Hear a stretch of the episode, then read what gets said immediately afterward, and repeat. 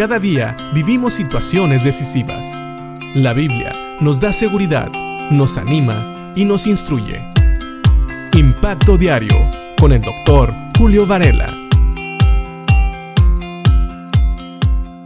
Vivimos en un mundo donde accesar información es muy fácil.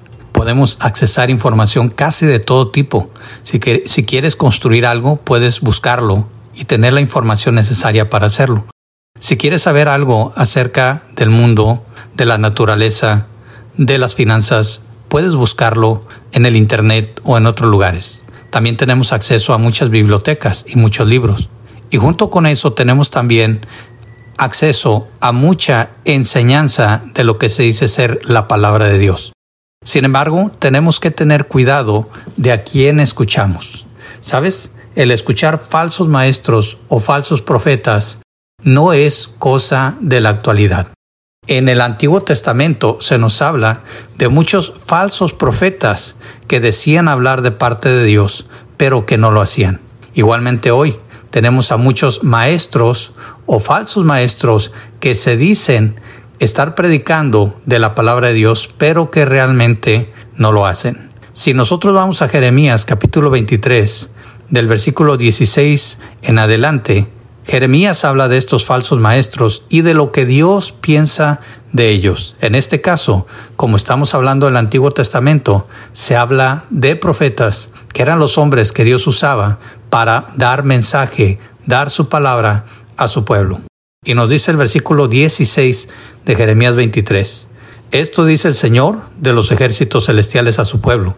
No escuchen a estos profetas cuando ellos les profeticen, llenándolos de esperanzas vanas. Todo lo que dicen son puros inventos, no hablan de parte del Señor. Ahora, nosotros nos podemos preguntar, ¿cómo puede ser que se les llama profetas, pero no hablan de parte de Dios? Bueno, es que ellos mismos se proclamaban ser profetas, pero vemos aquí que dice la palabra de Dios que ellos traen esperanza vana. ¿Qué quiere decir esto? Vano significa hueco, es decir, sin valor, sin un verdadero valor, sin significado real. Esto, dice Jeremías, son puros inventos, no era algo que venía de Dios. ¿Y cómo sabemos eso?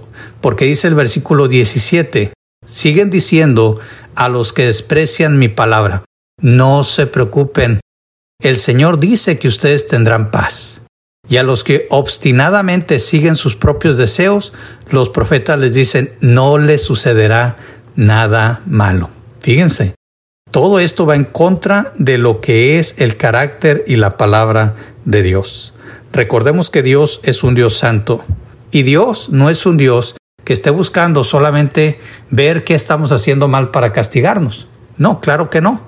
Pero Él se goza de que busquemos y sigamos su palabra.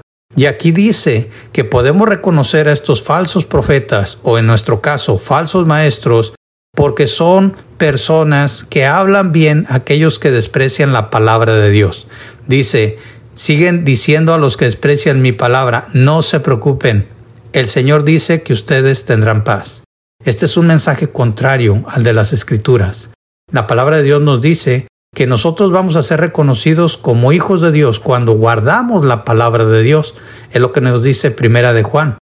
Sin embargo, aquí dice aquellos que despreciaban la palabra de Dios, estos profetas le decían que no se preocuparan. Y también aquellos que obstinadamente seguían sus propios deseos, los profetas, estos falsos maestros, falsos profetas les decían, no les sucederá nada malo. Creo que hemos visto suficiente evidencia de que Dios se goza cuando seguimos su voluntad. Sin embargo, aquí tenemos a profetas que se proclamaron a sí mismos profetas, es decir, son falsos profetas, diciéndole a aquellos que seguían sus propios deseos en lugar de buscar la voluntad de Dios que no les iba a pasar nada malo. Cuando sabemos que la paga del pecado es muerte, mas la dádiva de Dios es vida eterna. Así que tengamos cuidado el hecho de que tengamos acceso a diferentes predicadores, a diferentes predicaciones, diferentes libros y mucha información que parece ser que proviene de la boca y de la mano de Dios, debemos de tener cuidado. No todo el que se dice un maestro de la Biblia es un verdadero maestro, sino solo aquel que enseña de acuerdo a la palabra de Dios, que respeta la palabra de Dios y que la tiene como última autoridad.